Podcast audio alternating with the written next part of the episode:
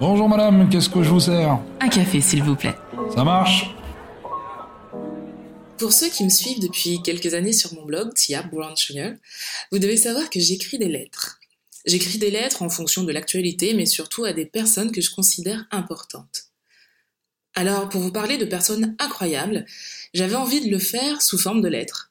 Une façon différente de parler des autres, mais qui me ressemble peut-être un petit peu plus. J'espère que cet épisode vous plaira. Aujourd'hui, je vous parle du poète Amanda Gorman, rendu célèbre à l'investiture de Joe Biden.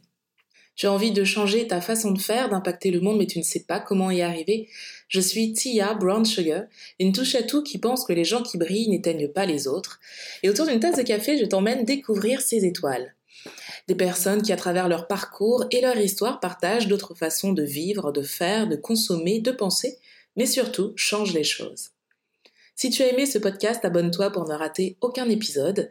N'hésite pas à le commenter et à laisser 5 étoiles sur Apple Podcast pour m'aider à le faire découvrir. Je t'en remercie.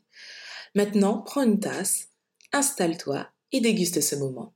Bienvenue dans ma pause café avec Tia. Amanda, avant ce 20 janvier 2021, je ne te connaissais pas. J'avais depuis très longtemps fait un trait sur la poésie, moi qui, petite, noircissais des centaines de pages de poèmes plus ou moins réussis pour une enfant de mon âge. J'avais avec les années relégué cette passion au rang de passe-temps pour gamine solitaire. Et puis tu as parlé. Ton flot m'a percuté de plein fouet et a fait remonter en moi une sensation dont je n'avais pas le souvenir. Toi, petite Californienne de 22 ans, tu m'as bouleversée. Alors j'ai décidé de reprendre ma plume, ou plutôt mon clavier pour être honnête, j'ai décidé que j'avais le droit de kiffer, de rêver, d'écrire. Cette lettre, c'est pour te remercier de nous permettre de croire que tout est possible. Tu es originaire de Californie, mais c'est à Las Vegas que tu grandis. Élevé par ta mère, John Wicks, une enseignante, tu as deux frères et sœurs, dont une sœur jumelle.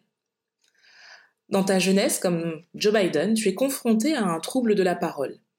La lettre R en particulier est difficile à prononcer. L'écriture devient ta thérapie, une façon de poser ta voix sur le papier. Pourtant, malgré ce que l'on pourrait prendre pour un handicap, tu remportes ton premier prix de poésie à 16 ans à peine. En 2015, tu publies ton premier recueil de poésie et deux ans plus tard, tu reçois le titre de meilleur jeune poète des États-Unis un titre qui te permet d'être reçu par les Obama à la Maison Blanche pour une lecture devant un parterre d'invités dont Al Gore, Hillary Clinton et la militante Malala, prix Nobel de la paix en 2014. Tu obtiens ensuite un diplôme en sociologie à l'université de Harvard. Tu es également la fondatrice et la directrice exécutive de l'association One Pen One Page qui propose des programmes de création littéraire gratuits pour les jeunes défavorisés. Tes textes parlent de racisme, d'oppression, de féminisme, de violence policière, de marginalisation et de la diaspora africaine. Ancré dans ton époque, c'est certainement pour ça que Jill Biden, la première dame, a souhaité que ce soit toi qui marque l'histoire en ce mercredi 20 janvier 2021 à l'investiture de président Biden. À 22 ans, Amanda, tu es devenue la sixième et plus jeune poétesse jamais invitée à une cérémonie d'investiture de l'histoire des États-Unis tu marches dans les pas de grands noms comme Robert Frost et Maya Angelou. Un défi que tu as su relever dignement et avec un talent incroyable. C'est en Prada que je te vois avancer vers ce pupitre qui fera de toi quelques minutes plus tard une source d'inspiration et un modèle pour des millions de personnes. La seule indication que tu as reçue pour la création de ce poème en est le thème, l'unité nationale. Mais Comment parler d'unité nationale quand toi, femme noire, tu vois tes frères et sœurs de couleur mourir à cause de cette peau que nous n'avons pas choisie, mais que nous chérissons tant? Comment parler d'unité nationale quand ce sont les mêmes qui s'enrichissent et les mêmes qui subissent cette société capitaliste? Comment parler d'unité nationale quand quelques jours avant ton allocution, des hommes ont sali ce symbole de la démocratie américaine?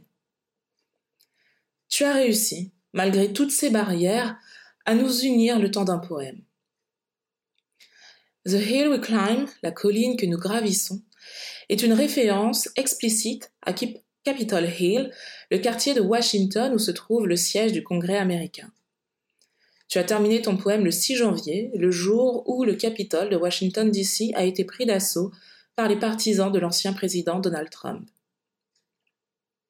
The New York Times souligne toutefois qu'aucun de tes prédécesseurs, tous plus expérimentés, n'avait eu à relever le défi qui a été le tien. Écrire un poème qui inspire l'espoir et insuffle le sentiment d'un objectif partagé à une époque où les Américains sont aux prises avec une épidémie mortelle, les violences politiques et les divisions partisanes. Tu as su insuffler l'espoir dont nous avions tant besoin. Tu as su, avec tes mots, nous laisser entrevoir un avenir meilleur. Cette anaphore que tu utilises, We will rise, nous pousse à l'action, une volonté d'agir pour faire mieux, mais surtout pour léguer un monde meilleur à la génération future. Dans ce magnifique poème, on retrouve un peu de Kennedy avec ta phrase Not what stand between us, but what stand before us. Quand lui disait Ask not what your country can do for you. Ask what you can do for your country. Un rythme entre le slam et le rap est tout aussi puissant qu'un sermon religieux. Un texte aux influences religieuses, politiques et poétiques, bien sûr. La politique ne te fait pas du tout peur.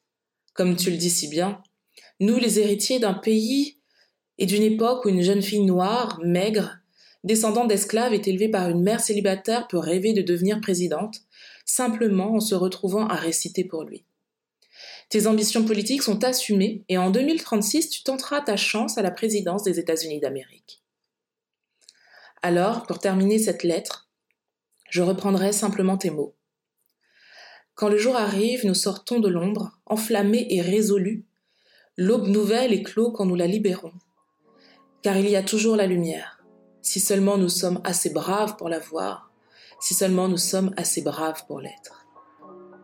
Cet épisode se termine, merci de l'avoir écouté.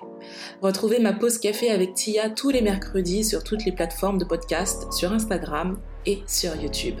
Je vous embrasse, prenez soin de vous et à la semaine prochaine.